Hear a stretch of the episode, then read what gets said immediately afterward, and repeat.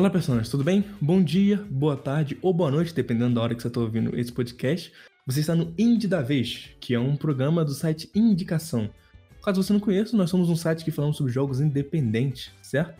Se você quer conhecer o site, você pode pesquisar pelo próprio link, escrevendo Indie Cacau, que é indicação sem cedilha e sem acento, e com Indie é o indie de indie, tipo jogos indie com, você escreve indie com E no finalzinho, e você vai encontrar o site, ou você pode pesquisar diretamente por indicação no Google, você vai nos encontrar também, certo? Então, site indicação.com.br, muito importante, quase que eu esqueço, e no, você pode pesquisar também no Google por indicação, normalmente, ou, se é que você está ouvindo podcast, só você clicar aí, provavelmente você tem um lugarzinho destinado ao site, você vai conseguir nos encontrar também.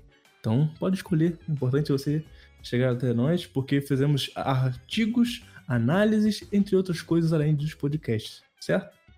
Mas eu não estou aqui sozinho e nesse Indicação 4, que onde é o quadro onde nós falamos sobre jogos que andamos jogando, eu estou aqui com companheiros valiosos, maravilhosos, que me viram errar essa introdução 50 vezes. Inclusive o, senhor Mobs Nero. Fala, Mobs Nero, boa noite, bom dia, boa tarde. A gente sabe que está no boa noite, agora eu datei esse podcast, mas estão aí. bom dia, boa tarde, boa noite, pessoas. Como vocês estão? É, estamos aí de volta com o Indie da Vez. Tava com saudade de falar do Indie da Vez, inclusive. É, eu tô bem, mano. Você tá bem? Tô bem, tô bem. Tô meio, meio né, errando um pouco aqui, mas vamos que vamos. É porque assim, você sempre pergunta se a gente tá bem, mas a gente nunca te pergunta, né? Então é isso aí. Ó, ó. Doutor, eu sou porra, Pagliatti. mas quem é que faz o palhaço rir, né? Enfim, é... a gente não tá sozinho. Fala aí, Guiano, como é que você tá, mano? Tá tudo bem Opa. com você? Bom dia, boa tarde, boa noite a todos. Tá tudo bem comigo e espero que esteja tudo bem com, nossos ouvintes também, né?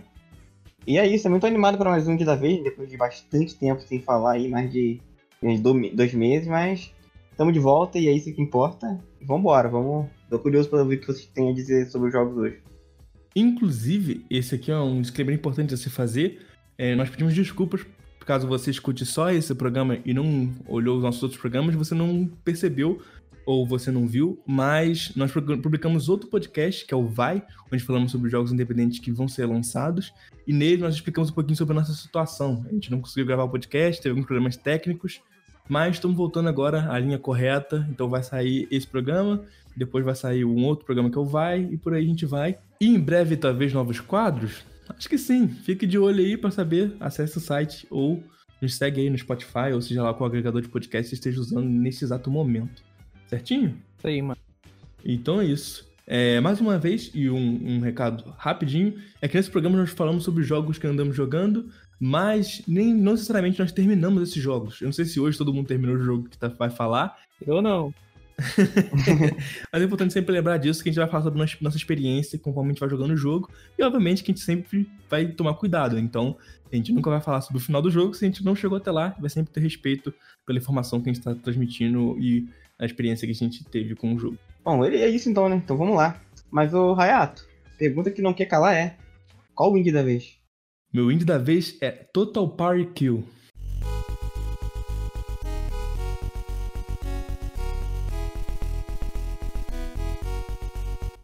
Então, o Total Party Kill, que é um nome bem difícil de pronunciar, na minha opinião, embora escrever não seja tão difícil, ele foi desenvolvido pela Advent Island, que é uma, uma empresa pequenininha, um estúdio pequeno de desenvolvimento de jogos, que costuma fazer bastante jogo para celular. Inclusive, ó, estou trazendo aqui agora o primeiro indie que nós vamos falar no podcast, que é de celular, né? Eu não lembro se algum que a gente já falou tem versão para celular, mas esse, a versão definitiva dele, a versão certinha dele está no celular. Então, ó, tá aí você que joga no celular, que nos escuta e não jogou o jogo que a gente estava falando, agora essa é a sua vez de brilhar. Um joguinho que você pode procurar aí depois do cast. Ó. então, o Total Party Kill, ele foi um jogo que foi desenvolvido em Game Jam, que para quem não sabe, Game Jam é basicamente um evento onde dão um tema e um tempo limitado para as pessoas desenvolverem um jogo. Então, é um negócio bem interessante. E não foi qualquer Game Jam, foi a Ludon Dare, foi a 43ª Ludon Dare, inclusive, número 43, que é basicamente um evento que é bem grande, é um dos eventos, um dos maiores eventos online de Game Jam, e eles venceram, cara. O jogo venceu essa competição. Foi legal, mano. É muito da hora, muito da hora. Eu, eu não. Eu lembro de ter visto algo sobre isso antes, porque eu conheço esse jogo faz um tempinho. mas eu não sabia que eles tinham chegado a vencer, então fiquei bem feliz quando eu descobri sobre isso. E o tema da Game Jam específica, toda Game Jam tem um tema, como eu tinha falado, é sacrifícios devem ser feitos. E cara, isso é um tema bem diferente, um tema bem difícil de certa forma, porque você pode pensar em várias coisas do tipo, e eu acho que é muito legal como esse jogo conseguiu aplicar esse tema ao seu a toda a sua gameplay, né? Porque os jogos da Game Jam tem que fazer sentido com o tema que passam para ele, porque como é um tempo limitadinho e eles passam um tema em cima da hora, tipo, você não pode roubar, né? Você não pode chegar com um jogo sobre outra coisa que não tem nada a ver com o tema e achar que ganhou porque você fez, você roubou. Então eles dão um tema só na hora, você tem que se virar nos 30 ali. No caso da Game Jam, da Ludondera são 48 horas, então se virar nos 48 uhum. e fazer o seu jogo ali. Bom, já tem um contexto mais ou menos sobre como ele foi desenvolvido, em qual contexto de onde ele foi desenvolvido, na verdade. Mas vou explicar um pouco melhor sobre o jogo em específico. O jogo, nele você. Ele é um jogo em pixel art, todo visto de, em 2D, né? Meio de ladinho. E você controla três personagens. Você controla um guerreiro, um mago e um arqueiro. E qual que é a pegada? Eles são bem bonitinhos, são bem fofinhos assim.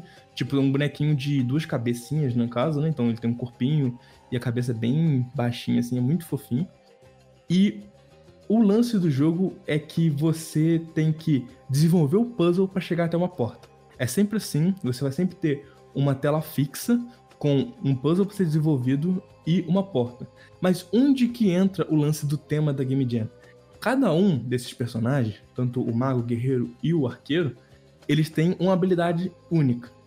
O mago, ele consegue congelar os outros, os outros seus amigos, no caso, assim, matando eles. Então o conceito do jogo já meio que entra aí. O guerreiro, ele dá uma espadada no seu amigo e também mata ele joga ele longe. E o arqueiro dá uma flechada no, no, no, no cara e também mata ele e gruda ele na parede. O lance basicamente é que você vai sempre desenvolvendo puzzles onde você vai, consequentemente, matar os seus amiguinhos, que é o guerreiro e o, ar, e o arqueiro, ou o mago, né? Pra você superar o puzzle. Então, é um negócio meio tenso, né? Mas é muito fofinho, muito lúdico, tipo, chega até a ser um pouquinho engraçado, tipo, você dá uma flechada e prega o cara na parede, o bonequinho fica todo tortinho, assim. Então é um ah. negócio meio que cômico. E foi assim que eles aplicaram esse tema de sacrifícios devem ser feitos. Porque por exemplo, o arqueiro, quando você dá uma flechada em alguém, ele gruda na parede. Então, às vezes, você pode usar isso para você tipo, subir em cima dele num lugar onde você não alcançava antes e passar. Porque o jogo, no jogo você basicamente é muito simples. Ele tem um botão onde você anda para esquerda e para direita. Tem um botão em que você troca entre os heróis, que você joga com um por vez. E você tem um botão de pular e um botão de ação. A botão de ação muda dependendo de qual bonequinho você está usando, né? Qual desses, dessas três classes você está usando. E é bem legal, cara, porque você acaba entrando nos puzzles muito doidos, onde você tem que, às vezes, congelar alguém e dar uma flechada com o arqueiro para que o bloco de gelo do cara morto vá para frente e ele vira uma plataforma no meio dos espinhos pra vocês pularem por cima. Ou vocês, tipo, usam o arqueiro para poder. O, o guerreiro para dar um, uma porrada em alguém e ele voar longe e depois o mago congelar ele num ponto certo e aí ele vira um caminho, tipo um bloquinho que vira um caminho a mais. Então, tipo, é, jogando o jogo vocês conseguem entender ele melhor, obviamente, que são várias ideias, não tem como falar de todas aqui, mas é bem legal como eles conseguem estruturar esse lance de fasezinhas, né? Uma fase fixa e uma porta onde você tem que chegar. Você vai matar seus amigos para chegar na porta. Então, em 60 fases, você resumindo faz isso, saca? Uhum. Sobre a explicação de como o jogo funciona em si, é, é, é basicamente isso. Então, por aí você vai ter, tipo, espinhos que você tem que congelar o boneco para passar por cima. Você vai ter plataformas que estão um pouquinho mais altas, aí você vai flechar alguém na parede e pular em cima dele para pular na plataforma mais alta. Você vai ter, tipo, botões onde você vai clicar, botões de switch, né? Então, quando você joga alguém lá, você aperta o botão e abre uma parede vermelha, um botão que você precisa deixar um boneco em cima dela para abrir. É, as brincadeiras vão mudando de acordo com como você vai aumentando, assim, vai passando de fase. Mas, no geral, é sempre isso. Você tem que descobrir qual é a sacada da vez e qual desses três personagens você vai matar e qual deles você vai deixar vivo para chegar até a porta. Então, tipo, tem uma fase que basicamente o que eu tive que fazer foi matar o guerreiro, congelar ele, botar o mago em cima do, do guerreiro e ir atirando flechas na, na caixinha de, de gelo que foi gerada com o guerreiro até empurrar o mago lá pra frente e ele conseguir pular. Então, tipo, é um negócio meio cabuloso, às vezes bobinhos, mas às vezes meio cabuloso. Então, São puzzles que variam de puzzles bem bobinhos mesmo a puzzles bem interessantes que fazem você perder um, um tempinho assim, quebrando a coquinha até qual desses três vai ficar vivo, qual desses três você vai realmente usar. Uhum. O lance é que pra mim é que o jogo ele ficou perfeito no celular. Enquanto eu tava jogando ele, eu vi que ele era bem fácil, né? Como eu falei, tipo, tem os cinco botões no caso. E ele também funciona muito bem porque, não sei, acho que a tela é bem distribuída do jeito que, que os puzzles estão. Não atrapalha, não tem esse lance de você acabar ficando com o dedo na frente atrapalhar muito, nada do tipo. Então, nesse quesito eu achei muito bom, mas eu posso mencionar também que existe uma versão para PC. Só que ela não é a versão definitiva desse jogo. Ela é muito simples e ela é a versão que foi feita na Game Jam.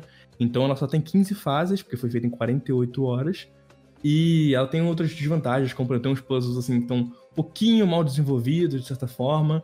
E só tem 15 fases, então é bem mais rapidinho e tal. Mas, caso você tenha curiosidade e não vai baixar no celular, você pode jogar também, que é até legalzinho, mas nem de longe é a versão definitiva, porque a de celular, tipo, melhorou a música, se eu não me engano. É, tem mais fases, são 60 fases em vez de 15. E tem alguns puzzles que são iguais de PC, só que melhorados. Então estão mais certinhos e acho que, tipo, só tô mencionando que tem a versão de PC mesmo por um, mais como curiosidade do que, tipo, falar, olha, não, é a mesma coisa, pau a pau, não, não diria isso, tá ligado? Uhum.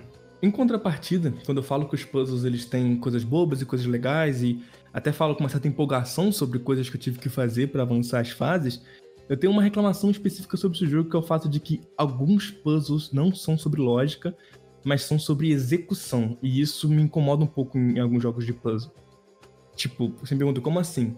Porque como o jogo ele tem a parte onde você usa os poderes e você e tem a parte onde você tá pulando em cima de coisas e andando, às vezes você tá no caminho certo para desenvolver o puzzle, como por exemplo, congelando alguém em cima de um espinho, mas você dá o pulo um pouco errado e aí cai no espinho e morre, aí você começa a pensar que o puzzle não é assim que é pra se resolver. Na verdade, é sim. Foi só um problema de execução na hora de pular em cima ou acertar um timing e esse tipo de coisa. Então, me dá um pouco de nervoso, porque existem algumas fases onde eu literalmente sentia que tava meio que quebrando o jogo, sacou? É? Porque uhum. eu ficava meio. Ah, eu vou botar esse boneco um pouquinho na pontinha de um lugar, eu pular em cima da cabeça dele e fazer tal coisa porque se eu não ficar na pontinha, não vou alcançar esse pulo. Então, é estranho, como se eu tivesse meio que roubando e o game design não tinha pensado nisso. Quando na verdade eu acho que era literalmente isso que ele queria que eu fizesse. Então, acho que o jogo não faz um bom trabalho às vezes de entregar puzzles em que você consiga fazer e veja a lógica e a sua execução não faz você achar que tá, a sua lógica tá errada, né?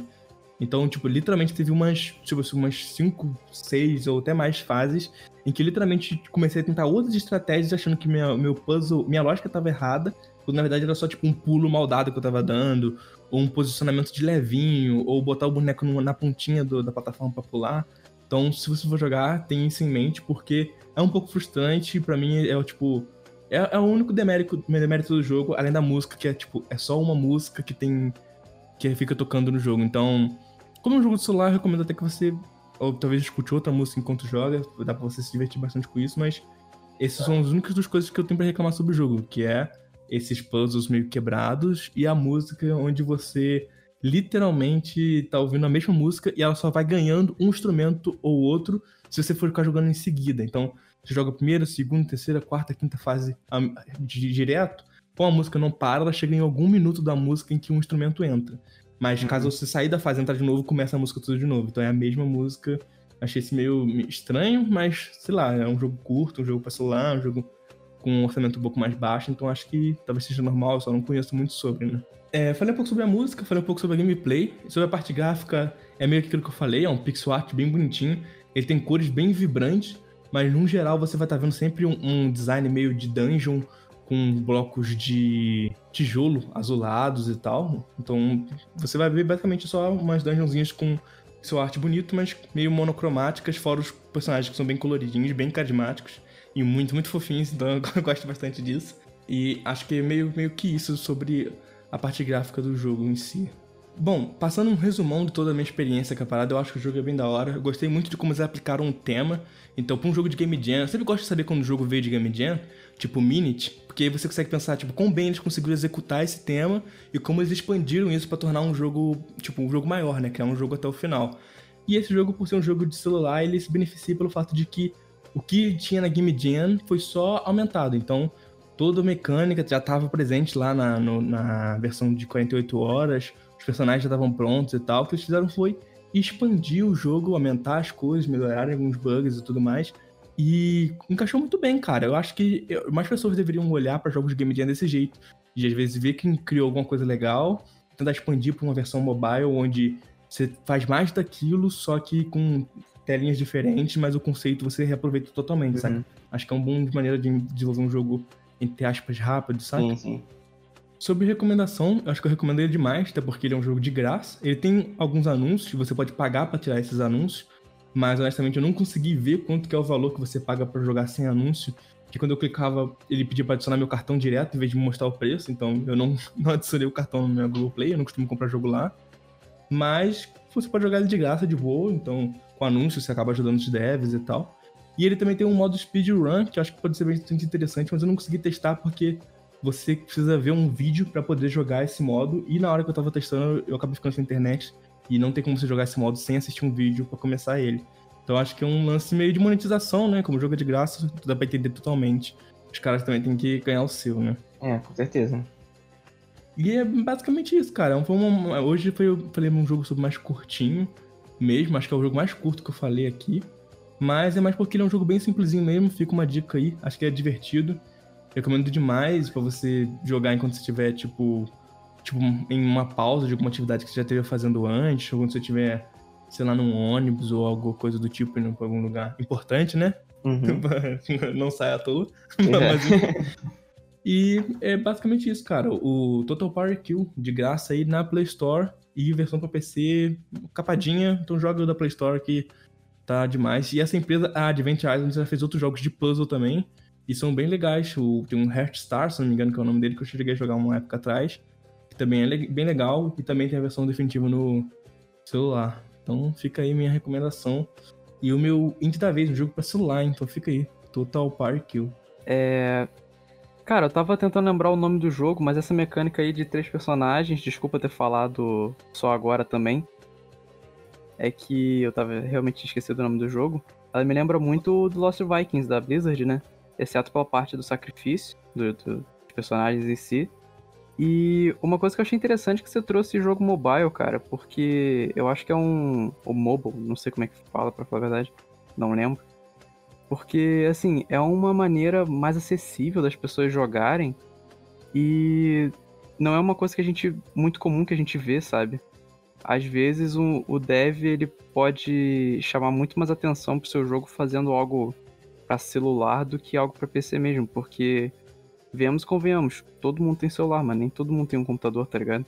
Uhum. Sim, com certeza. Eu, eu, concordo demais. O, o Lost Vikings acabou que não me veio à cabeça quando eu tava falando e tal, porque eu joguei muito pouco, mas é do que eu conheço do jogo, realmente ele é bem nessa pegada, a ideia vai bem nesse caminho aí de usar os personagens e trocando entre eles pelo que eles fazem de melhor e tudo mais.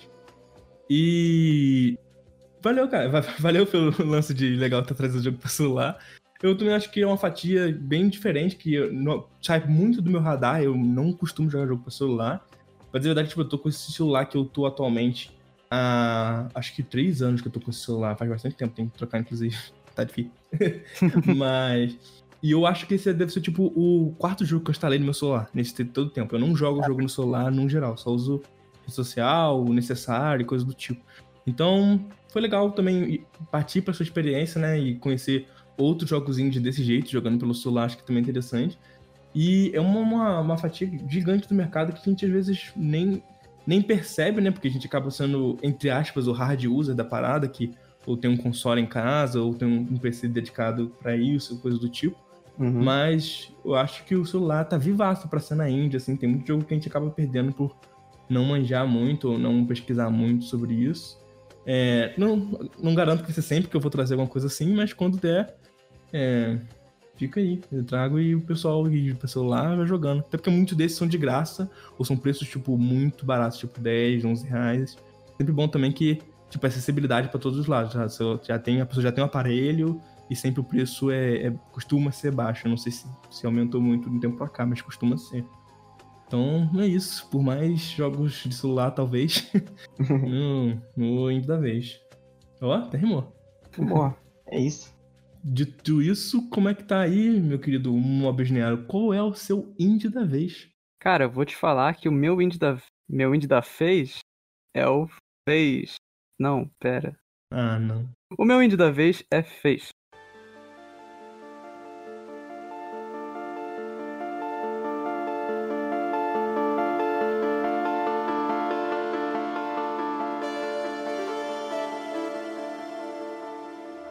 Bom, Fez, ou Fez, eu acho que a pronúncia correta realmente é Fez, é um jogo desenvolvido pela Polytron Corporation e ele foi publicado pela Trapdoor. O jogo ele foi lançado em 2012, mas a sua produção começou em 2007, ou seja, ele demorou 5 anos em desenvolvimento. E como eu falei antes no início do cast, eu não terminei o jogo, e mais pra frente eu vou explicar um pouco do porquê dele. O jogo ele é puzzle plataforma, 2D barra 3D. Eu não sei se caracteriza muito bem o gênero de 2.5D, eu vou explicar assim o porquê que eu não sei que caracteriza. E ele não possui fases assim propriamente ditas, como os capítulos do Celeste ou fases mesmo do 2000XX. Ele possui certas áreas. No jogo, você controla Gomes, que é uma criatura 2D que mora numa vila simples 2D, onde todo mundo é 2D e o 3D simplesmente não existe. Até que um certo dia, o ancião da vila te avisa que algo muito importante vai acontecer e do nada um cubo gigante aparece, fala umas coisas muito doidas, num dialeto criado para o jogo, inclusive, e o cubo se explode e se desfaz. A partir daí, o mundo ele vira um lugar 3D. Então você consegue virar a tela. Mas como assim virar a tela? Imagina que você está encarando uma caixa e você vira ela de lado e você encara o outro lado, a outra face dessa caixa. Deu pra entender? Sim, é basicamente, tipo, eu já joguei o jogo também, e também não finalizei. É, acho que quando tu falar sobre o seu motivo do porquê disso, eu também dou um pouco, falo um pouco sobre isso. Mas, sim, dá pra entender, tipo, a caixa é como se ela fosse um 3D e você visse só um lado, e aí você vira e vê outra face, então é meio que como você sempre vê uma face por vez de um objeto poligonal, né? Um objeto em 3D, né? Então, Isso. com várias faces diferentes e profundidade, coisas do tipo, né? Então fez é tipo, ele é 2D, mas o mundo é 3D, mas você sempre vê em 2D, só que girando, né? Girando as faces. Exatamente, exatamente. É, e ele também não é de. É tipo. Ela não é uma tela fixa, sabe? Então, assim, você pode escalar uma árvore, por exemplo, ou um prédio, e quando você vira a, a tela, no caso, vira a caixa, a, às vezes você pode acessar algumas plataformas que antes você não podia, tá ligado? Sim, uhum. sim. Bom, o objetivo do jogo é coletar todos os fragmentos do, do cubo que explodiu para criar mais, para criar outros cubos menores e restaurar o cubo gigante, que aí sim você consegue restaurar o universo na sua totalidade 2D. Amém, irmão. De primeiro, o jogo já me deixou bem pressionado assim na qualidade dos gráficos. Porque começa com você dentro do seu quarto e eu confesso que quando começou assim, eu achei que tava meio meh, porque assim, a arte tinha potencial para ser bonito, só que tinha pouco detalhe ali dentro do quarto. Beleza, vamos ver como é que fica. Aí eu saí do quarto e, cara, é muito lindo. O cenário em si, as cores são muito vivas, elas são bem fortes, mas não é algo que agride a vista, entendeu? Porque tá tudo numa harmonia e fica bem bonito, cara. A trilha sonora do jogo também ela é muito boa. E pudera, né? O jogo demorou 5 anos para ser feito e o autor da, da trilha sonora demorou só 14 meses fazendo ela, né? Então, assim. E uma coisa que eu achei bem legal na música é que você pode virar a tela, né? Então, se você vira a tela e você acaba ficando atrás de algo, é, a música ela dá uma diminuída no volume, como se fosse um efeito de música debaixo d'água. Eu sabia qual era o termo para isso, mas agora eu esqueci. É, se não me engano é low pass, uma coisa assim. Obrigado, obrigado. Bom, a premissa do jogo, a ideia dele é bem simples, cara. Porque assim, você só pula plataformas, vira a tela quando você precisar e pega alguns objetos para resolver os puzzles. Mas tem um leve problema que alguns puzzles eles, sem, eles são contra-intuitivos. Ou pelo menos eles foram contra-intuitivos para mim. Porque, assim, você. Além de pular e virar a tela, você tem um comando de ação que você pode pegar coisas. Você tem uma parte que você precisa pegar uma bomba para quebrar uma parede de pedra e você atravessar ela. Beleza, quando você encontra a bomba, a bomba é menor que você. Pô, como a gente já joga videogame há um bom tempo, se você vê alguma coisa menor do que você, provavelmente você consegue pegar aquela coisa, certo? Certo. Show de bola. Aí tem alguns, alguns puzzles, é, por exemplo, o puzzle do Tetris, que eu chamo assim porque você tem que montar a peça T do Tetris, que você precisa pegar o cubo e só botar um em cima do outro. Só que assim, o cubo é do seu tamanho. Porra, se tem alguma coisa do meu tamanho ali, eu já sei, pô, isso aqui provavelmente não é para pegar. Eu sei que falando assim, eu agora falando assim em voz alta para mim mesmo, eu pensei que eu fui bem burro para falar a verdade. Mas eu achei contraintuitivo, cara, porque assim, uma parada do meu tamanho, eu não vou levantar, botar acima da minha cabeça, tá ligado? Uhum. Quando eu joguei o jogo, eu lembro que teve uma parte ou outra que eu também entendi, também fiquei meio confuso, porque o jogo tipo, ou não tinha me apresentado muito bem esses conceitos em si, ou realmente eu ficava com dúvida entre coisas que eu poderia interagir. Mas como faz muito tempo que eu, que eu não jogo esse jogo, e eu disse, eu não terminei, eu posso estar falando besteira aqui, mas eu lembro de realmente ter sentido essa, esse lance do jogo às vezes ser meio contra-intuitivo na solução do puzzle. Não, mas isso que você falou de dificuldade de interação com alguns objetos, tem uma parte que você entra numa árvore e tem um totem ali dentro que impede você de virar a tela. Então, pô, como é que você vai resolver as coisas, pegar o que você tem que pegar sem, sem virar a tela, que é tipo, a mecânica base do jogo? Você tem que chegar no totem, apertar o botão que você pega a bomba e, e blocos. Você tem que apertar o botão e então virar a tela. Que é como se você segurasse no totem e virasse ele, tá ligado? Uhum. Tipo, você chega perto do totem, não tem um promptzinho falando aperta o botão tal. E, e nenhum totem desse é apresentado antes, no caso, né? Nenhum totem desse é apresentado antes. Ou pelo menos, tipo. É, eu, eu acho que não. Assim, eu tô pensando agora que talvez tivesse uma área antes que eu não tivesse entrado. Mas eu sou viciado em fazer 100% dos jogos, então assim, eu sempre tento ir em. Tu, eu sempre tento fazer tudo dos lugares antes de passar por uma próxima área, tá ligado? Tô ligado. Como eu disse antes, você precisa pegar todos os fragmentos dos cubos pra acabar o jogo. Que aí você consegue restaurar realmente o cubão. Eu vou chamar o cubo gigante de cubão agora. Mas existem também os anticubos. Que é uma pegada assim de antimatéria e tal, coisa de nerdão mesmo. Tamo junto. É, esses anticubos, eles contam pra completude do jogo. Então, na teoria, você só precisa pegar 50% dos cubos normais e você pode pegar 50% dos anticubos que você consegue completar o jogo de boa. Assim, pelo menos é o que eu suponho, né? Porque se os anticubos abrem as portas, que você precisa de fragmentos de cubo pra. Na verdade, você precisa do cubo completo pra abrir algumas portas e os anticubos contam, creio eu que você pode usá-los pra. para completar o jogo, sabe? Uhum, E tu sim, acha que tem uma cara de, sei lá, bad ending, sei lá, se tu pegar os cu- anticubos pra completar, sei lá?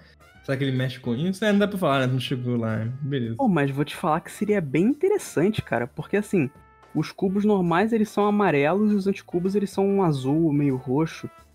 Tipo, deve ser legal, seria legal, né? Não sei.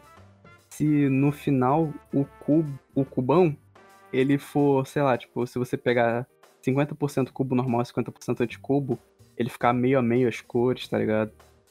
Uhum. Pô, e mais um motivo eu terminar o jogo, hein? Mas temos um problema. O problema, um dos problemas no caso, é que alguns desses puzzles, é... para pegar os anticubos, eles são absurdamente difíceis. Porque, assim, depois que você descobre que o jogo ele tem um alfabeto próprio, como que eu falei aí antes que o Cubão fala, é, ele fica um pouco mais tranquilo de resolver. Só que assim, como é que você vai descobrir o alfabeto do jogo, sabe? Felizmente, o alfabeto ele foi decodificado pela internet e cada símbolo pode ser uma letra, um número ou um input do jogo. Inclusive, eu acho legal porque assim, o o jogo ele só tem, no caso, esse alfabeto ele só tem quatro números, sabe? Sei lá, para você fazer o número o número 4, Ele tem o 0, 1, 2 e o 3. Aí pra você fazer o número 4, você pode somar o 1 e o 3, sacou? E botar os códigos, os, os traços do símbolo juntos e pronto, essa é a soma. É confuso falar assim, mas é interessante. Se vocês souberem como que funciona, é legal. É, eu fiquei meio confuso, mas acho que tô pra entender. É, eu faço física, né? Então, assim, tipo, tudo que envolve número, alguma construção de. Sou meio doido das ideias. então, quando você ouve isso, que você pode completar o jogo com apenas 50% dos cubos normais, você pode pensar que fica bem rápido terminar ele. Mas eu tive um, um certo problema. O jogo, ele é bem animado. Só que ele é muito bem animado. As animações, elas demoram. Como eu disse, o jogo ele não possui fases, mas ele possui áreas. Por exemplo, você entra numa porta, num portal no caso. Portal de portal, não portal de uh, dimensão, essas coisas. Confundir com o portal da, da Valve, né? jogo, é a Valve. É, então, quando você entra num portal, você vai de uma área para outra. O, um dos, outro dos problemas é que são muitas áreas. Muitas áreas mesmo. E na maioria das vezes você precisa realmente abrir uma porta e atravessar. Cada animação dessa, além do loading das áreas, elas demoram mais ou menos uns 7 segundos. Só que assim, é pouco, mas imagina se demorar isso tudo sempre que você precisa ir para algum lugar, sabe? É, a animação é o Gomes abrindo a porta, andando através da porta. Aí a área que você dá, você tá, dá um zoom out, Aí a câmera vai para a área que você tá indo, dá um zoom in, o Gomes atravessa a porta, entendeu? Sim, eu lembro que tem uma parte do mapa, se não me engano, uma parte que tá meio chuvoso, se não me engano, pode, pode ser um efeito Mandela aqui, mas acho que é um bagulho mais ou menos assim. Que, cara, é muito horrível, cara. Eu achava muito horrível. Porque eu tava fazendo uma parte do puzzle, e eu decidi ir para essa outra parte no fundo, nessa outra área, e a transição é muito maneira, tipo, é, é bonita, não vou negar. Ele entra, ele dá tipo um zoom out, um zoom in. É, é tipo, como pra quem entende um pouco mais, é tipo como se toda a outra área tivesse em paralaxe com a, com a da frente, como se ela tivesse como plano de fundo da área da frente. E Boa. sempre que tu troca de cena, ele muda a camada do paralaxe. Então ele muda a, a, a tela onde você tá vendo 2D. E, cara, é uma animação legal desse zoom que ele vai dar. Inclusive fica escuro o fundo, né? Às vezes. Lembra que essa cena era assim, era escura, aí quando entra, ela ilumina, né? Dá um, um fade numa sombra que tinha nela, né? Talvez pra ajudar a renderizar, não faço ideia, talvez seja uma técnica. Mas, mano, é assim. Muito demorado, é a minha opinião. E não é demorado, tipo. Você fala assim, ah, 7, 7 segundos, parece que não é tão demorado. Porque a gente vê loadings que são maiores que isso. Mas, como é de uma área para outra, tem vezes em que ou eu tava avançando e eu fui voltando as cenas e eu tive que ficar vendo várias dessas, ou eu tava meio que fazendo um, uma parte do puzzle, travando, indo para outro, tentando fazer outras paradas e o jogo não me permitia essa velocidade de testar, porque muitas vezes em outra área eu entendi entendido um pouco melhor como funciona alguma coisa e eu queria voltar para resolver um puzzle que eu deixei para trás. Eu sabia que, que era assim que resolvia, tipo, ah, deu um insight assim na cabeça. E eu falei, ah, vou voltar lá e vou resolver. E aí dá área transição, dá área transição. Então, é, realmente esse negócio é um lance meio, meio ruim, assim, porque é de, é de cena de, de área pra área tem esse lance, né? Cara, uhum. isso era uma parada que eu ia reclamar também. O jogo ele não tem um sistema de fast travel, tá ligado? É, assim, ele tem algumas áreas, mas não é em todas as, as áreas, assim, não é em todas as telas, por exemplo. Porque não é em tela, ah, vocês entenderam. Uhum. Mas, assim, tiveram algumas vezes que eu cheguei no fim de, um, de uma região, por exemplo, região de campo, que todas as áreas daquela região eram com árvores e tudo mais. E eu peguei o portal de uma via. O portal de uma via, tipo, você entra nele, mas você não pode voltar por ele, sacou? E eu precisei voltar até a última área, porque eu não tinha pego todos os cubos dela. Eu vi o portal e falei, caramba, um portal, que legal. Aí eu entrei no portal e não pude voltar. Aí eu tive que voltar tudo e isso, o tempo de loading, pô, eu morri, mano. Falei, ah, depois eu faço, cara. Aí eu parei de jogar. Ah, mano, isso é muito frustrante, velho. Isso é muito frustrante. É uma das coisas que eu também acho que me incomodou na época, saca? Assim, cara, é aquela, eu parei de jogar ontem, né? Então eu. Amanhã, possivelmente, eu já vou estar tá num clima melhor pra voltar a jogar, sacou? Uhum. Mas só de pensar no tempo do load. Apesar disso, o jogo fala quando você pega tudo numa área, inclusive os anticubos, que são secretos. Assim, se você não pegou todos os anticubos, aparece um ponto de interrogação ainda. E isso é muito bom se você quiser pegar tudo, igual eu. É... Apesar de eu ter falado mal dele, não fica com medo, tá? O jogo ele é muito bom e vale a pena. Ia sair o Phase 2, mas ele foi cancelado um mês depois do anúncio, que tiveram algumas polêmicas com o criador durante o desenvolvimento do Phase 1. E isso aí é história para outro podcast. Pois é, né? Phil É. Fisher, né? Eita, nós. E depois dessa treta toda, ele só saiu da indústria de desenvolvimento de games, parou de, de fazer, sabe? Deu um rage kit na indústria de games. Exatamente. É, foi isso mesmo.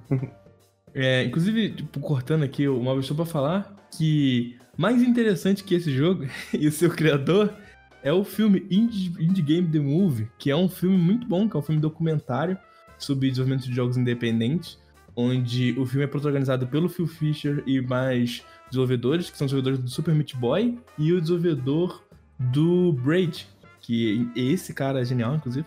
Então, O Super Meat Boy é o Edmund, não é? é o? Edmond. É o Edmond e tem um outro, esqueci o nome dele. É que eu não puxei o nome porque eu sabia que eu não ia lembrar. Eu sei que o do, o do Braid é o Jonathan Blow, que é um cara muito foda, inclusive, que basicamente pegou o que Prince of Persia Sands of Time faz e ele falou, putz, balela isso é pra mim. Todo mundo, não, Prince of Persia é muito foda, que o cara volta alguns segundos e ele, volta tudo aí. Então, cara, é muito incrível o que ele fez com o jogo. Braid é um jogo, inclusive, que acho que tinha que aparecer aqui em algum momento, que é um jogo muito da hora e bem criativo. O, outro, o outro jogo dele também, que é o The Witness, que é, é muito craniudo pra mim, mas é um jogo muito foda também. E assista o filme, cara. É, atualmente eu não sei aonde ele tá disponível. Eu acho que ele tem na Steam, eu vou estar falando besteira. Eu acho que tem na Steam mesmo. É, então na Steam você consegue comprar ele, mas fora isso eu não faço ideia de onde você pode assistir esse filme, tipo, certinho. Então, tinha na Netflix, mas a Netflix tirou, tirou, mas corre atrás desse filme, que é um filme muito bom. É um filme bem da hora, que mostra um pouco sobre o lance de desenvolvimento de jogos. E, embora seja um pouco fantasioso, não fantasioso porque não é real, porque é real, os caras publicaram um jogo, mas é, fica um assunto para um, um, outro, um outro dia sobre isso. Mas assista o filme, que é muito bom, assim, fala sobre desenvolvimento. Inclusive, conta um pouco sobre esse lance do, do tempo que demorou pra desenvolver, né? Quão conturbado foi o FES. E, tipo, até algumas coisas legais, tipo, o lance da arte dele ter sido refeita três vezes, se não me engano, todos os sprites foram refeitos três vezes algo do tipo. Então, tipo, o jogo é bonito, não é à toa, tipo. É, pelo menos isso o Phil Fisher tava fazendo direito. mas, bom, não vou entrar nos comentários pessoais do cara aí, mas. É, é isso aí. Vou continuar, vamos já. Só assistam um Indie Game The Move. Hayato, deixa eu te perguntar, você diria que Braid é um jogo indispensável? Olha, eu diria que. Braid é um jogo indispensável, cara. Muito da hora. Pra finalizar, eu queria dizer que Phase está disponível para PC, para Steam, Linux e Mac, Xbox 360, PS3, PS4, PS Vita e iOS. O preço na Steam, da última vez que eu vi, ele tava de 17 reais, eu acho. E, na minha opinião, o preço ele tá valendo muito a pena se você gostar de puzzle platformer. Se você não gostar do, do gênero e estiver considerando o tempo de loading aqui, todos os- problemas que eu falei, é, espera uma promoção aí que aí sim vai valer muito mais a pena, sabe? E é isso aí, fez pra vocês. Aí tu, então tu, mas tu recomenda então só pra quem gosta de plataforma ou tu recomenda no geral o jogo? O que, que tu acha? Assim, eu acho que quem gosta de puzzle platformer vai gostar mais do jogo, mas se definitivamente ele não é um jogo pra entrada pra alguém que tá começando a jogar puzzle platformer. Uhum. Se você é o primeiro platformer, não pega fez pra jogar não. Mas se você já tem um mínimo de experiência, pega o jogo numa promoção que vai valer a pena sim. É, o Fez, no fim das contas, eu também não finalizei o jogo. Foi mais porque eu tentei jogar esse jogo três vezes e todas eu dropei. Os puzzles pra mim deles, dele não é tão interessante, sim. Eu acho que chega uma hora que ele dá uma cansada e. Honestamente, acho que o jogo é muito bonito, mas eu não sei, eu acho que. Na minha opinião, chega um momento assim que ele tá, fica meio sem alma, mas pode ser só a impressão minha da época jogando e tal. Mas eu nunca consegui finalizar esse jogo e eu acho que eu literalmente tentei fechar ele três ou quatro vezes, assim, de tipo, começar um novo save em momentos diferentes, assim, e não, não, eu cansei, só, só cansei dele. Então, eu, assim, não recomendaria. tipo, que a minha experiência aí também precisa complementar, que aí é, provavelmente esse jogo não voltaria, voltaria comigo falando sobre ele aqui no podcast. Que. Não, não, vai. Uma ressalva que eu colocaria é isso. Se você gosta de puzzle, plataforma, talvez você realmente curta bastante. Tipo, não é meu gênero favorito nem de longe. Então talvez para mim não foi tão legal também por isso. Mas eu realmente não, não, não. No fim das contas, eu acho que o jogo deixa um gosto mais amargo do que doce na boca, na minha opinião. É, então eu também, sou, eu também cheguei a jogar um pouco do Face. Não, também sou uma das pessoas que não zerei e eu gosto bastante de puzzle platform. Então, eu, mesmo eu gostando bastante do gênero, eu também não fechei o Face, acho que eu joguei umas duas horas só de jogo, assim. Se é que chegou aí. Não lembro muito pouco, mas eu lembro que também me incomodou muito o que vocês falaram durante o podcast aí. A demora que era de trocar de tela, antes de não ter fast travel, ter que ficar vendo muita animação, isso é uma coisa que me incomodou, eu acabei dropando do jogo, assim. Então é isso, fez para você. Coitado do Alves, terminou de falar do Jim Pence. Não, tudo bem, tudo bem, mano. É sempre bom ressaltar que o tempo de loading é bem alto. Bem. Por que, que é tão grande assim, cara? Pergunta pro Phil Fish. Mas uma pergunta aqui que ficou. me deixou com a pulga atrás da orelha. A pergunta que não quer calar, a pergunta valendo um milhão de reais. Ganon, qual é o indie da vez? Bom, o meu indie da vez hoje é Moonlighter.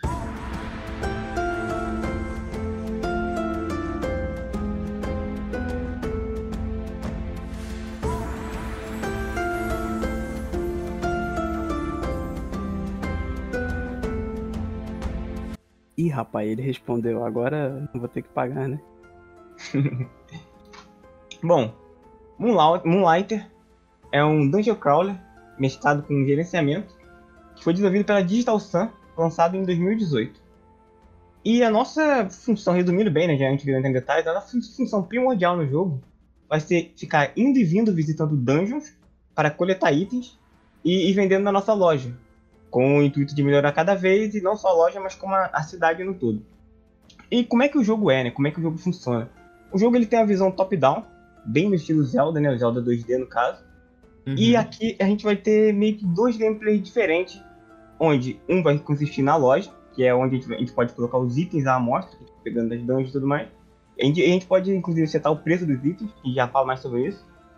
E quando o NPC vai no item, ele decide que quer comprar, ele vai levar até o nós vamos confirmar a venda, e aí vamos ganhar o dinheiro. E nas dungeons, ele já é realmente um, um dungeon crawler de ação, né? Que é onde você vai avançando, matando monstros, coletando itens. E também focando sempre aí ao final de cada dungeon para poder derrotar um boss e avançar meio que na história do jogo em si. Então pensa aí num, num dungeon crawler clássico, onde você só vai matando inimigo e coletando itens. E o foco vai ser sempre esse. O jogo não tem puzzles, por exemplo, como o Zelda. O foco dele é realmente matar o máximo de inimigo possível e pegar e lutear, né? Tanto dos itens, tanto dos monstros como dos baús que a gente vai encontrando nas dungeons.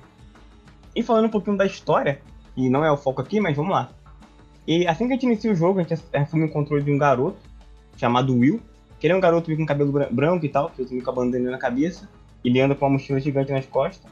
E o plot dele é que eles uma, uma família de uma longa linhagem de mercadores que acabam, que acabam deixando para ele a responsabilidade de cuidar da loja da sua família, que é conhecido como Moonlighter, que dá o nome ao jogo, né? E o, o Will além de ele ter que restaurar essa loja, que já tá toda meio quebrada, falida e tal, ele tem um forte senso por explorar e conhecer. Ele é aficionado por abrir um local conhecido como a Quinta Porta, que é meio que uma porta mágica que fica trancada perto de outras partes de masmorra ao redor da sua cidade natal ali. Então ele meio que pega esse desejo dele de abrir essa quinta porta ao desejo de restaurar a loja da família. E é por isso que o nosso plot vai ser coletar o máximo de item possível nas masmorras, trazer para a loja, vender ao mesmo tempo em que a gente vai derrotando cada boss das masmorras, pegando uma chave, com, a, com o objetivo final de abrir essa quinta porta, né? Que é o, que é o foco total da história, meio que esse. Falando um pouquinho do, do combate do jogo, o Moonlight ele tem uma variação até legal de, de armas etc. O combate em si, ele parece um pouco com o Zelda, quando a gente está jogando com a, com a espada e escudo Com exceção de que aqui a gente pode rolar e, a, e o movimento de rolar nesse jogo é, é, meio que essencial de dominar. Porque ele deixa a gente vulnerável assim que toda a animação está sendo executada. Então você aperta o botão de rolar e conforme essa animação está sendo executada, você não toma dano de nada. Então é, é primordial que você domine isso. Sem isso é muito difícil conseguir, conseguir zerar o jogo. E na parte de, de atacar, de bater com a espada, etc., a jogabilidade muda bastante de acordo com a arma que a gente está usando. Aqui a gente vai ter variações, então a gente vai ter espada e escudo, uma espada longa, lança e arco e flecha. E nós podemos escolher dois deles para poder usar meio que ao mesmo tempo, né? Você, você tá em dois botões diferentes. E durante a minha play, por exemplo, eu usei uma, uma espada longa e o arco para longe. Né? Então eu ficava, tipo, quando o inimigo estava perto, o inimigo mais fácil, eu ia lá, batia com a espada longa, que dá bastante dano, apesar de ser um pouco lenta. E de longe eu usava com o arco flecha pra poder ganhar a batalha mais facilmente, né? Por mais que o dano dele não seja tão bom. Inclusive, não gostei muito nesse jogo da espada escudo. Eu gosto bastante de usar espada escudo em maioria dos jogos RPGs no geral, mas nesse específico eu achei muito ruim porque o escudo é praticamente inútil. A maioria dos golpes que ele não, ele não consegue dar parry, ele não consegue defender, ele só defende algum tipo de projeto, então o dano da espada não compensa nem um pouco. Então acho que para mim o melhor, o, o melhor se usar foi realmente a espada longa, né? O jogo ele meio que ele foi feito pensando muito em que o escudo provavelmente não foi feito, né? Não é, uma, é uma opção que pode pode estar lá ou não. Então meio que a esquiva supera muito o escudo, tipo isso, né? O escudo fica inútil perto da esquiva, é isso? Isso, exatamente, sim, sim. E a movimentação do jogo, assim, ela, ela é em oito direções, assim, é bem fluido e tal, nesse quesito? Porque, tipo assim, tu falou que o jogo é top-down e, e, tipo, lembra um pouquinho Zelda e tal, mas é muito travado, o personagem anda certinho em oito direções, é fluido e tal. Como é que é a movimentação dele enquanto ele combate e explora os lugares? Então, a movimentação do jogo é muito fluida, muito É bem estilo Zelda, pensa aí num, num Zelda, sei lá, é. A Link to the Past, o, o, mais, mais recente, sei lá, o Link Between World 3DS. A movimentação é muito, muito parecida com esse jogo. Com exceção de que aqui tipo, você pode rolar e. Diferente de Zelda, que você toma dano rolando, aqui não, né? Que ela uhum. tem um frame ali que você consegue passar e tal. Mas é bem fluido sim a jogabilidade, isso não tem a reclamar não. Mas realmente, o escudo é inútil, o foco é total na esquiva, estilo bem jogos Dark Souls e tal. Sobre as dungeons. As dungeons, o design delas são geradas aleatoriamente, como no roguelike. Então é meio que é procedural que se diz, né? Uhum, uhum. Então, assim, então, cada vez que a gente visita uma dungeon, as salas vão, são diferentes, só que a estética da dungeon continua a mesma. Porque cada dungeon, dessas quatro dungeons, no caso, elas têm meio que um tema. Então vamos supor que a gente está numa dungeon de floresta. O tema da dungeon é floresta, portanto, por mais que as salas sejam aleatórias, os inimigos que montavam ser sempre inimigos com essa temática e e no geral, assim, tipo, não muda muito, pra ser bem sincero. Mesmo sendo um, roguelike, não é que as salas vão ter uma alteração insana, não. Você acaba até meio que botando um padrão pra sempre conseguir chegar mais rápido possível no boss, mais aleatório que o jogo tem que ser. Eu não sou um cara que sou muito fã de roguelike, eu já falei isso algumas vezes aqui no site, inclusive. Mas por ele ser. ele parecer mais uma parada mais fixa, esse aqui eu até gostei bastante do estilo das dungeons. Porque meio que eu achei que não se mistura tantas coisas e é sempre um padrãozinho legal de seguir e que não me incomodou no caso. Né?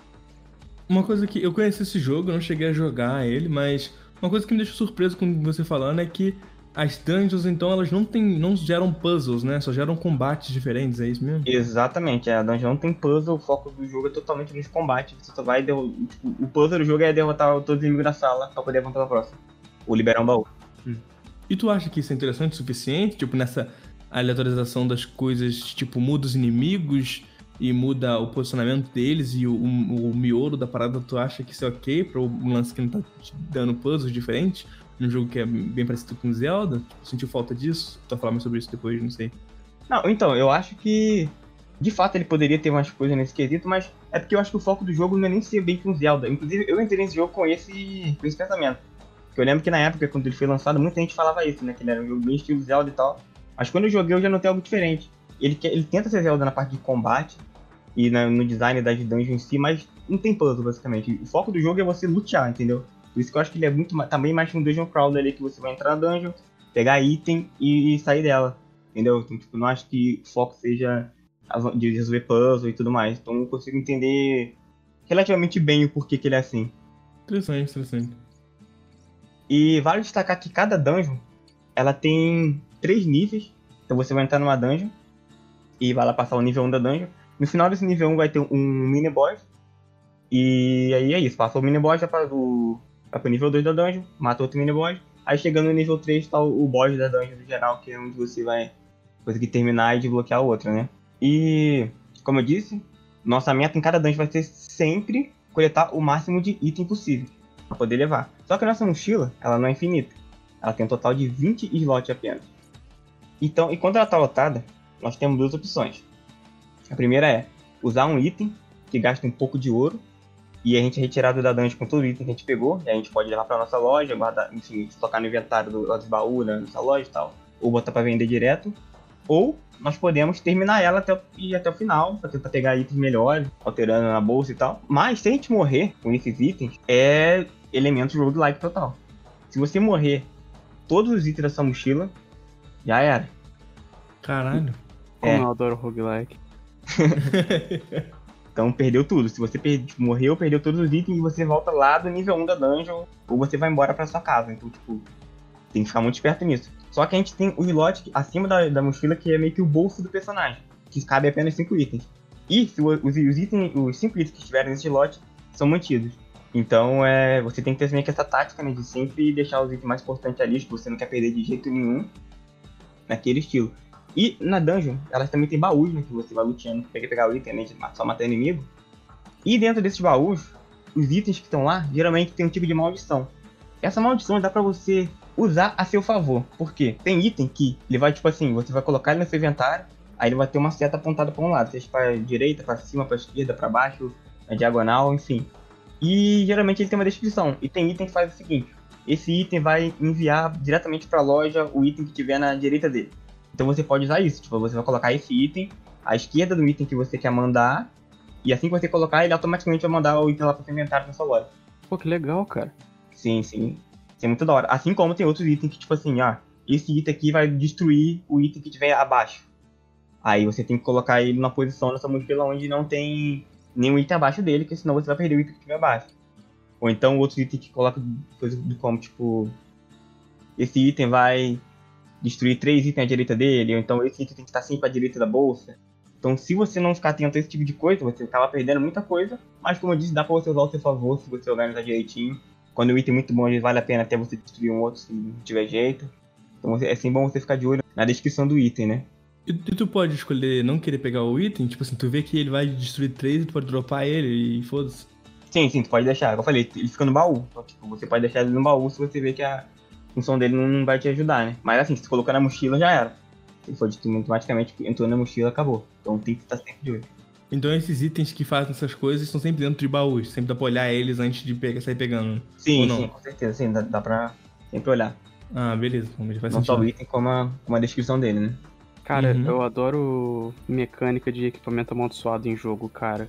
Eu acho que devia ser mais bem aproveitado em alguns jogos. Sim, é da hora mesmo. E esse é um que faz, faz bem.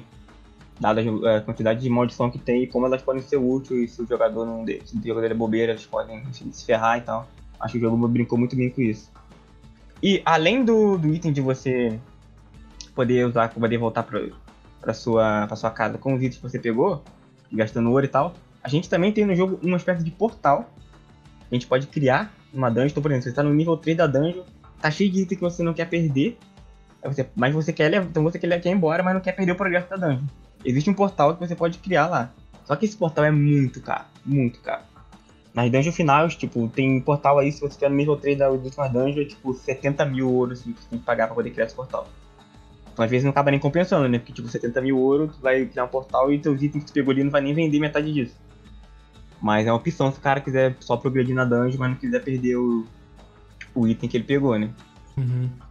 E agora, indo um pouco pra parte da loja, né? A parte da venda de item, tá aí a parte que eu esperava um pouco mais do jogo e eu vou explicar o porquê. Eu sou um cara que gosta bastante de jogo de gerenciamento no geral, né?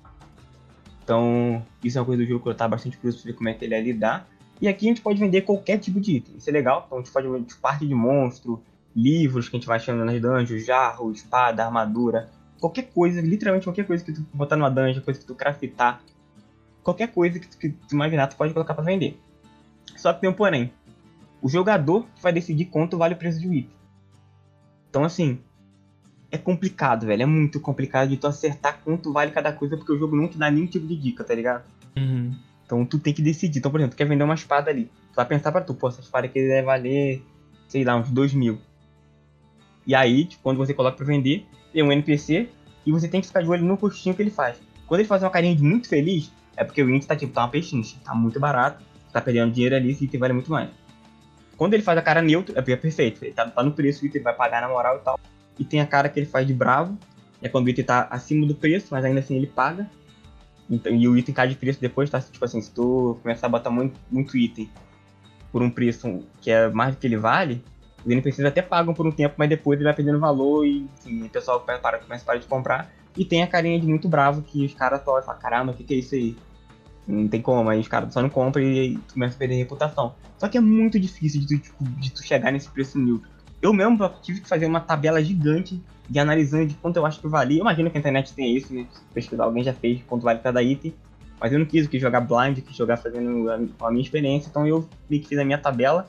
E, mano, é muito difícil. Porque então, eu, tanto que eu peguei um, uma dungeon, um item, que o preço final que eu consegui dele era 14 mil. Só que, mano, pra eu chegar nesse 14 mil foi insano. Porque eu comecei colocando ele por mil. Aí eu vi que vendia, os caras estavam muito felizes. Aí 2 mil, 3 mil, aí 8 mil. Então, tipo assim, velho, acho que o jogo tinha que ter um tipo de auxílio, tá ligado? Uma dica pra. Pelo menos uma média, mano. Não sei, algum tipo de coisa que tu achasse no anão, o jogo não tem. É tudo tu tem que descobrir do zero de quanto vale o respectivo item. Isso eu achei, achei meio zoado pra um jogo de gerenciamento. Eu acho que poderia ter, tipo assim, um. Sei lá, tu faz tua loja numa vilazinha, né? Tem coisa adjacente na vila, né? Sim, tem. Acho que poderia ter, tipo, um. Um cara na vila que é especialista, saca?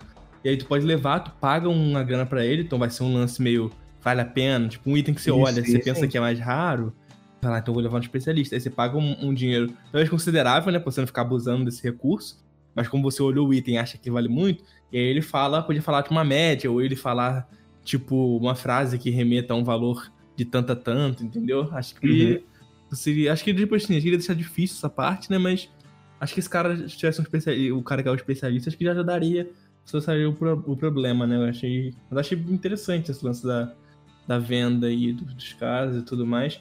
E sobre o lance que tu falou sobre reputação, né? Se ficar dando, os caras ficarem não gostando muito do preço, a reputação desce. Isso. Existe uma consequência grande disso? Hum. Não, geralmente a reputação vai pro item em si, não pra tu, tá ligado? Então, por exemplo, se um item que tu vendeu, vamos vender uma espada de fogo, sei lá, tu botou uma espada de fogo para vender na loja. Por 5 mil e essa espada vale 2 mil as pessoas vão pagar os 5 mil durante um tempo e depois elas não vão comprar mais esse item. Independente de tu botar esse item lá, elas vão parar de comprar ele. A não ser que tu botar, tipo, um item que vale 2 mil por 50. Aí os caras vai ter que ir reconquistando aos poucos, fazendo uma promoção absurda, tá ligado? Então a consequência vai pro item em si e não pra tu. Entendi. Que eu acho justo, né? Porque, pô, já que o jogo não, não, não meio que te mostra qual seria o preço de um item, não tem como descobrir o certo acho que eu acho justo essa consequência de ter pro item não pra tu em si. Bom, e o dinheiro que a gente pode adquirir nesses itens, a gente pode investir em melhorar, em melhorar pra loja, né? Como por exemplo, tem item que, que diminui a, a quantidade de ladrões. E sim, o jogo também tem ladrões, você tem que ficar esperto com isso. Conforme tu vai upando a tua loja, vai, ela vai lotando de gente, vai ficando vai entrando muita gente. E algumas dessas pessoas são ladrões. Então tem que ficar muito esperto, porque às vezes no, no calor do momento ali vendendo um monte de gente, tu nem vê, o cara vai lá e pega, sai de fininho. Então tem que ficar muito de olho nos, nos NPCs que eles estão fazendo. E quando o ladrão rouba, você pode sair correndo atrás dele, apertar um botão pra derrubar e pegar o item de volta. Senão ele vai pegar teu item e vai sair com ele de boa ali. Mas existem itens que você pode tipo, usar para evitar ladrões, etc. E outra coisa que você pode também é que após evoluir bastante a loja, você tem um assistente. E esse assistente vai poder vender itens para você enquanto você está numa dungeon, por exemplo o que ajuda bastante. E investir na loja, além de investir na loja, a gente pode investir também na cidade. E como tu falou aí, né, a gente tá numa uma leve cidadezinha e tal, uma carta, com outras coisas. Só que de início, a gente só tem a nossa loja lá. E nós podemos também aplicar dinheiro na cidade ali. E conforme a gente for aplicando dinheiro, vai surgindo outros comércios. Como por exemplo, tem uma mulher que vai aparecer depois que é muito útil, ela vende poções e também encanta teus itens, para deixar ele mais forte e tal. E também o ferreiro. O ferreiro provavelmente é o NPC que você vai mais, mais dialogar, porque ele vai ser o cara que vai criar as espadas arcos armaduras para você e tal. E também tem um cara que vende qualquer item que você já pegou numa dungeon, se é útil. Por mais que, tipo assim, vamos supor que você pegou um, sei lá, um osso de uma caveira numa, numa dungeon. Esse cara vai estar vendendo depois por um preço muito maior, provavelmente, do que você já vendeu. Mas até que é útil, porque às vezes, tipo assim, pra poder pra você poder craftar uma espada, você precisa dar itens pro, além do dinheiro, né? Pro ferreiro. Então, por exemplo, vai que você tá precisando dessa, desse osso de caveira e você não tem, em vez de você ir lá pra dungeon farmar esse item, você vai lá, paga um preço um pouco mais caro pro cara e, e acaba pegando pra poder criar sua espada. Então eu achei bem útil essa função aí de, de ter um NPC pra te vender itens que você já, que você já vendeu antes. É, achei interessante também, mano. Eu, eu tenho, uma, eu tenho uma dúvida. É. Esse cara te vende os itens de volta e tudo mais. Você tentou pegar o preço que esse cara te vende no negócio e botar na tua loja? O pessoal gosta ou acha ruim? Eles acham ruim, porque ele vende muito mais caro. Ah, tá. Senão eu achei que talvez ele era um bom parâmetro, mas até nem isso ajuda, né? Foda. Não. E geralmente ele pega o preço que tu vendeu e, tipo, triplica, tá ligado?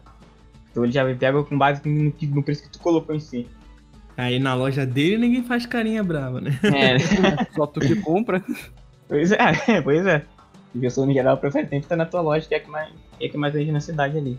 Falando só um pouco da, da dificuldade. Eu achei o jogo na dificuldade até ok, assim. Eu zerei ele na dificuldade difícil, que é o que o jogo recomenda. O jogo ele tem no modo normal, difícil e acho muito difícil. Ele recomenda jogar na difícil, então eu fui nela. E achei bem tranquilo. Conforme tu vai upando a tua espada, pegando as armaduras melhores que dá mais defesa, tu vai upando a tua vida e tudo mais, tá ficando bem tranquilo, porque, tipo, as dungeons iniciais, tipo, a primeira, a segunda, depois que tu tá com as melhores armaduras do jogo, mano, meio que não existe. Tu sai ali só passando, passando espada em todo mundo, e é hit kill e até no boss praticamente. Então, tipo, a progressão do jogo é muito boa, muito boa mesmo. Que vai deixando a dificuldade cada vez mais fácil. E tem também a parte da esquiva, né? Como eu disse, a- o movimento de rolar é muito útil. Então, depois que tu domina isso, velho, meio que acaba a graça do jogo. Tanto que as minhas maiores mortes foram no começo do jogo, quando eu, quando eu ainda tinha um equipamento ruim e eu ainda não tava muito bem nessa parada de rolar e tal, né? Depois que acostumei, foi bem, bem tranquilo, tanto que o final boss do jogo eu matei de primeira, assim, tem, muita dificuldade, que eu achei inclusive muito fácil, o último boss do jogo. Mas no geral a dificuldade ela é muito equilibrada, acho que pra um cara que não tá muito acostumado com jogos de ação e tudo mais, acho que pode ter um pouco de sufoco sim, principalmente pra essa parte de, de da esquiva, né, que demora um tempo a dominar, depois de tu ver que o movimento é bem gostoso de ser executado e tal. Mas no geral eu gostei da dificuldade, achei equilibrada, acho que funciona bem. Lembrando que minha experiência foi na dificuldade difícil, não sei como é normal, vai ver bem mais fácil. Não faço ideia, mas na difícil que o jogo recomenda, é uma dificuldade equilibrada. Eu achei isso interessante do jogo recomendar dificuldade difícil. Só que ao mesmo tempo eu achei meio estranho, tá ligado? Porque assim, se ele recomenda o difícil, o normal não é difícil, então. Pô, é. Ou tipo, o normal seria dificuldade difícil, Uhum. entendeu? É meio confuso, mas. Ah, Mas parece que jogos tipo. Tipo Devil May Cry, né? O 3, que aí eu tu desbloqueia um outro modo, um modo mais fácil depois, não for assim, né? Um, um lance assim, eu não lembro. acho que o, o fácil você desbloqueia depois de terminar o normal. Não, é depois de você morrer três vezes, eu acho. Uma coisa assim no, no Devil May Cry 3 Special Edition, um bagulho assim, tipo, Não é? a dificuldade tá escondida, é muito doido. Tipo isso, eu achei meio doido também, mas talvez seja porque, não sei, né, chutando aqui, talvez no difícil você vai ter uma experiência em- roguelike mais interessante e nos outros não. No lance de se acabar apanhando, perdendo os itens e tal. Talvez nos Isso. outros a dificuldade seja só no mercado mesmo, né? Né, ou não. Pode ou, ser, pode ser. É, ou o combate fica menos roguelike porque você vai morrer menos, sei lá, ou vai ter menos desafio. No, como, o roguelike, né, eu até falei sobre isso no outro Vai Lá, de- que a gente falou sobre jogos difíceis, a pergunta que fizeram. Uhum. O roguelike, o comecinho de roguelike é sempre meio sofrido, né? Então, talvez no normal ou no, e no outro, no, no sistema fácil, né? Uhum. Talvez ele perca isso, saca? Sim, sim, é, faz sentido. Acho que deve ter muito disso mesmo.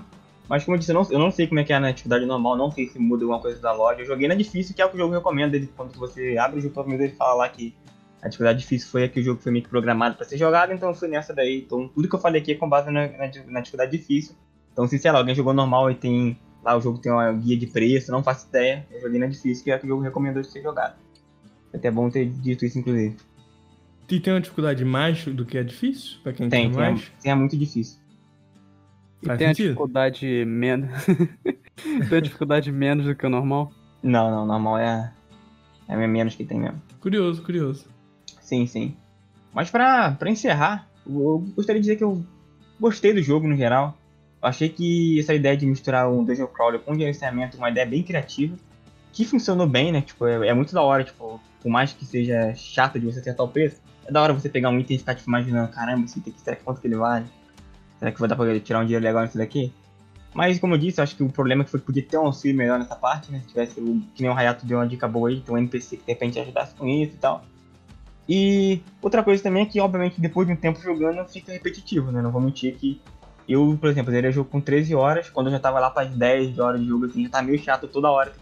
Ir na dungeon e sempre mesmo ciclo. Você vai na dungeon, pega item, traz, vende.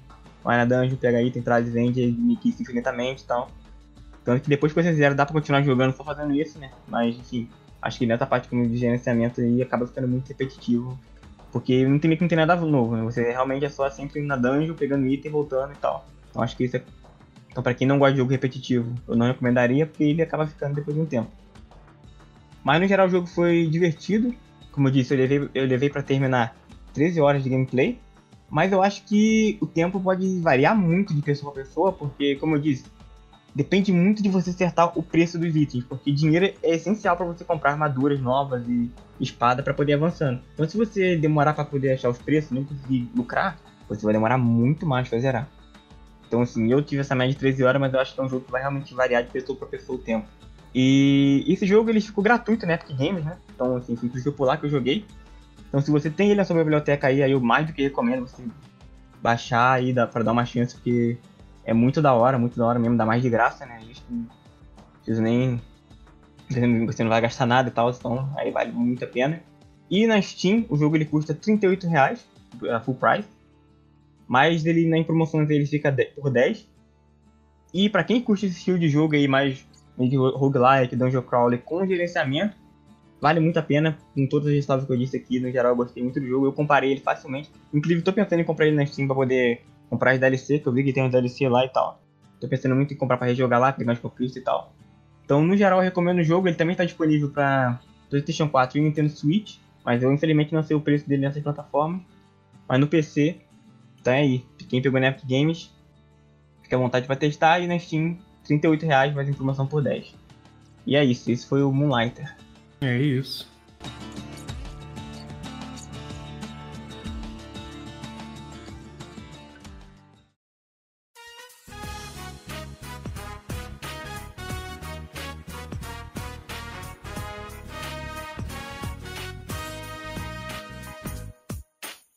Agora nós vamos para a nossa sessão de comentários. Comentários que estão no nosso site indicacal.com.br ou indicação.com.br. Caso você queira comentar, é só você ir lá e no post do Indie da Vez e comentar lá a sua pergunta e no próximo Indie da Vez a gente vai responder. Caso você queira fazer alguma pergunta para o Vai, você deve ir no último episódio do Vai e então a gente vai responder quando gravarmos o próximo Vai. Ok? É isso aí.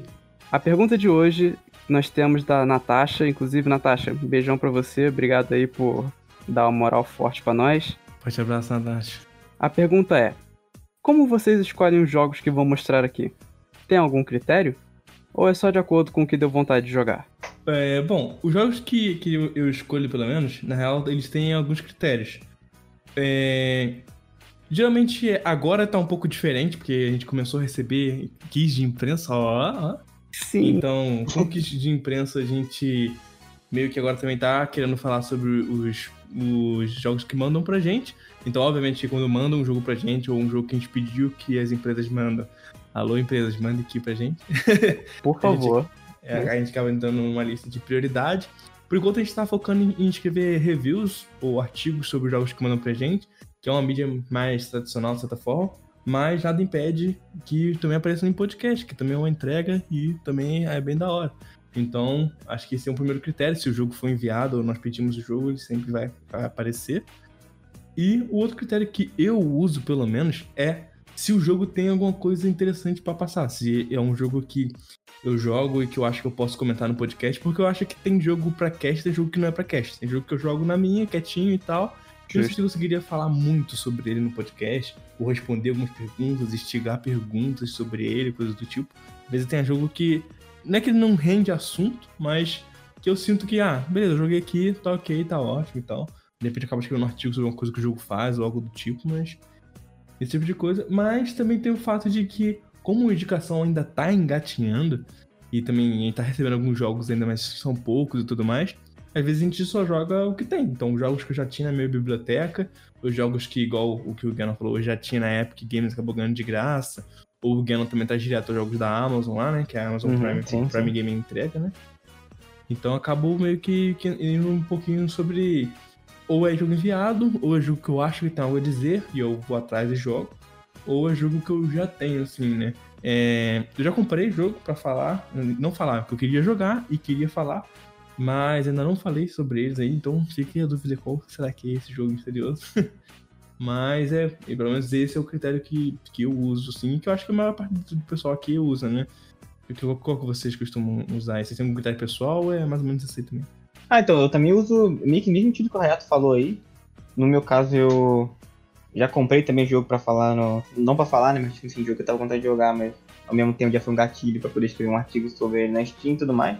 Mas no geral é isso aí, mano. Eu uso muito, principalmente o Prime Game da Amazon, né? Então, eles dão jogos todos os meses, então todo mês eu vou lá, resgato o jogo e vejo se tem algo interessante. Se tiver algo que me chama atenção, eu vou baixo o jogo e escrevo algo com indicação. Então é meio que minha maior fonte de jogos são a- o Prime Game hoje. Mas sempre vario também com a Epic Games, que tem bastante coisa. E às vezes comprando algum joguinho na Steam, quando entra na promoção barata. E a gente fica feliz que agora a gente tem recebido os jogos, né?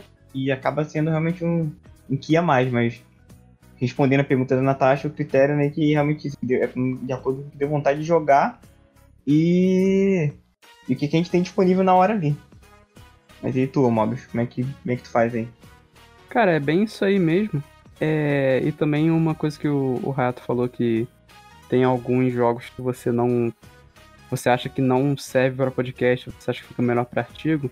Tem muitos jogos também que, assim, você pensa, pelo menos eu no caso, penso em escrever um artigo e falo, não, pô, isso aqui vai ser legal se eu falar no podcast, porque dá pra, dá pra discutir melhor, dá pra conversar melhor, trocar uma Uhum. ideia melhor, entendeu? Sim, com Uhum. certeza. Mas ah, os meus jogos, assim, eu pego muita coisa em promoção também na Steam, mas eu pego principalmente dos jogos de graça da Epic. E realmente é o que dá vontade de jogar, olha assim e fala, hum. Entendeu? Também vai muito por recomendação, assim. Então, se for um jogo que me recomendam e que eu, te- e que eu peguei de graça na Epic, irmão, melzinho na chupeta, entendeu? É, o combinho, né? Mas é isso, então eu quero agradecer todo mundo que, que fala com a gente, acompanha, que assiste por causa desse engajamento e também o trabalho que a gente tem feito aqui, que a gente tá começando a receber aqui. Então, tomara que venha mais keys, mais chaves, né, de acesso de imprensa e coisas do tipo pra gente falar sobre jogos mais atuais no, no meio indie e ficar mais ligado, não só pegar os jogos que a gente tá conseguindo aqui. Acho que com o tempo a gente vai se arrumando junto com, em conjunto com o nosso trabalho, com a empresa e também o apoio de vocês assistindo, compartilhando as paradas, acho que o engajamento ele é natural, né? Então, aproveita e compartilha esse podcast aí, ó. Fala sobre indicação, espalha a palavra de indicação. A gente precisa da ajuda de vocês. Exatamente. e é isso. E vai, eu tenho mais uma, mais uma pergunta, né, Mambisna? Isso aí, a Natasha também perguntou: qual é o top 3 de jogos indie de cada um de vocês? Então, vou seguir mais ou menos a mesma ordem que a gente respondeu outra pergunta. Vou falar primeiro aqui. É, essa pergunta pra mim é muito difícil porque eu sou uma pessoa que, de momentos, então de momento pra momento eu troco de animes favoritos, de filmes favoritos e de jogos favoritos no geral. Mas até que jogos indie é um, é um nicho, então acaba que algumas coisas não mudam. Tipo o meu indie favorito, meu número um, mas vou falar aqui do terceiro pra cima. Então eu diria que tá na minha lista atual, pode ser que isso mude, mas atualmente aí, na data que esse podcast tá saindo. É, em terceiro lugar eu colocaria o Sayonara Wild Hearts, que é um jogo que eu gosto muito, quero muito falar sobre ele, talvez em um podcast. Já fiz um artigo sobre ele, falando sobre quanto eu gosto do jogo e um pouco sobre a minha experiência e tal. É, o segundo lugar fica o Hades, né, da Super Giant, que é um jogo maravilhoso, um jogo espetacular também. Tomara que a gente consiga achar um, um, um jeitinho certinho de fazer ele aí. Eu diria que ele é indispensável, então joga em Hades e ele é maravilhoso. Eu vou ainda vou encontrar um espaço no site para falar sobre ele. É o meu segundo jogo favorito indie. Em primeiro lugar é o Hollow Knight, cara, que Pra mim, ele é um jogo praticamente perfeito. Eu gosto muito dele, gosto de tudo que ele faz. E. Sei lá, cara, é, é meu indie favorito, com certeza. E é um dos jogos que eu mais encho o saco das pessoas pra jogarem assim, porque tô apaixonado nesse jogo. Demais, demais mesmo. E aí, Ganon? Quais são os seus três aí? Ah, então. Em terceiro lugar eu colocaria o, o To The Moon, que é um jogo que é bastante importante pra mim. Eu joguei bastante tempo já, mas assim, é um jogo que continua bastante importante pra mim hoje em dia, né?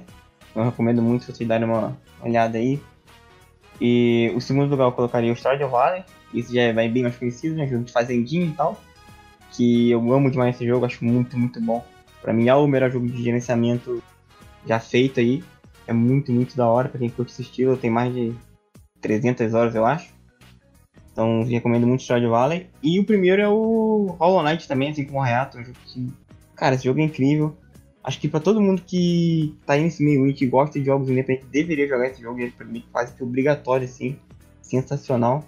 Eu não consigo ter nenhuma outra resposta quando se fala como um jogo indie. Pra primeiro lugar, Hollow Knight sempre. E tu, Mobius? Qual seria o top 3? Cara, eu tô sentindo. Eu tô me sentindo meio forçado a jogar Hollow Knight também. Jogue. Jogue, Jogue Hollow Knight imediatamente. Cara, é, eu queria começar assim fazendo a menção honrosa 2000XX, porque 2000XX não entrou no meu top 3, mas eu gosto muito. E eu tô magoado com um certo motivo aí, vocês dois sabem do que, que, eu tô falando. Isso, faz, faz isso não, faz isso não. Não, é brincadeira, brincadeira, brincadeira.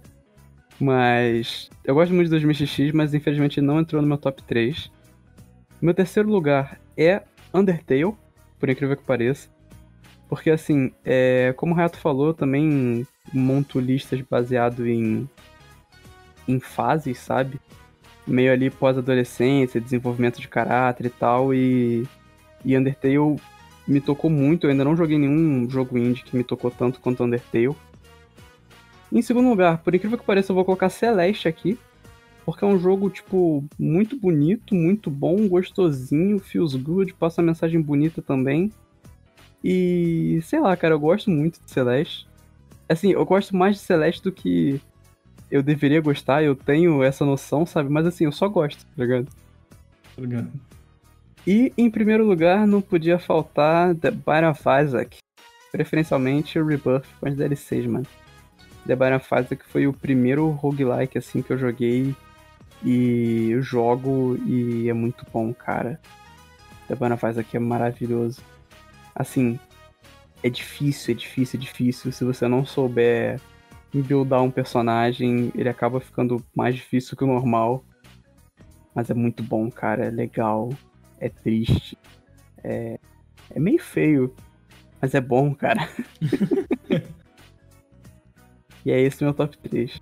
Jogos indies. Então é isso, perguntas respondidas. Muito obrigado. Mais uma vez aí, igual o Mobs Nero falou.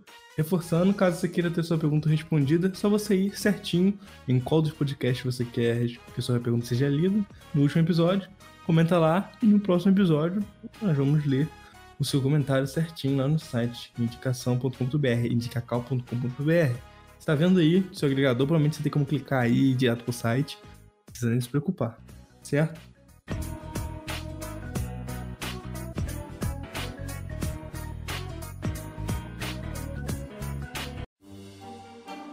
Então é isso, pessoal. Chegamos aí ao fim de mais um episódio do Indie da Vez. Esse foi o quarto episódio. Vamos que vamos. Sempre vamos falar sobre jogos que andamos jogando, jogos independentes, e tentando falar sobre nossas experiências com eles para que vocês tenham gostado desse episódio.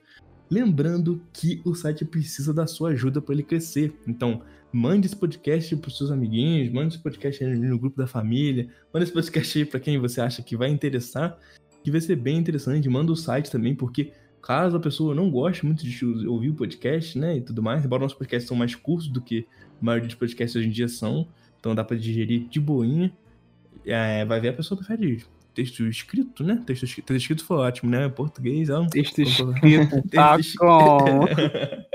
Aí a pessoa prefere conteúdo escrito, então você pode indicar o site, cara, que lá tem análise, lá tem artigo. Então, se você também é uma pessoa que só ouve o podcast, vai lá ler os nossos artigos, vai acompanhar e compartilhar com o pessoal, que é sempre muito, muito importante. E se você é um desenvolvedor, se é uma pessoa que tem um joguinho aí, não esqueça de mandar pra gente. Pode mandar pra gente um e-mail falando sobre o seu jogo. Sempre mande um e-mail apresentando o seu jogo, né? Mostrando ele e tal. Você não precisa sair enviando isso aqui, ou seja lá o que for. Pode só apresentar o jogo, perguntar se é interessante, sabe? Que a gente, a gente gosta, a gente pode dar uma olhada nele direitinho e trocar uma ideia.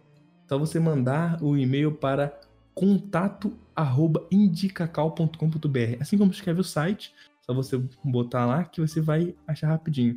Caso você não queira guardar como é que é escrito, só você entrar no site, rola até o final, que lá vai ter o e-mail, só você clicar, você conseguir enviar um e-mail sem problema. Então nem precisa guardar o nome, só fazer isso, entra no site, rola até o final, clica lá e entre em contato conosco.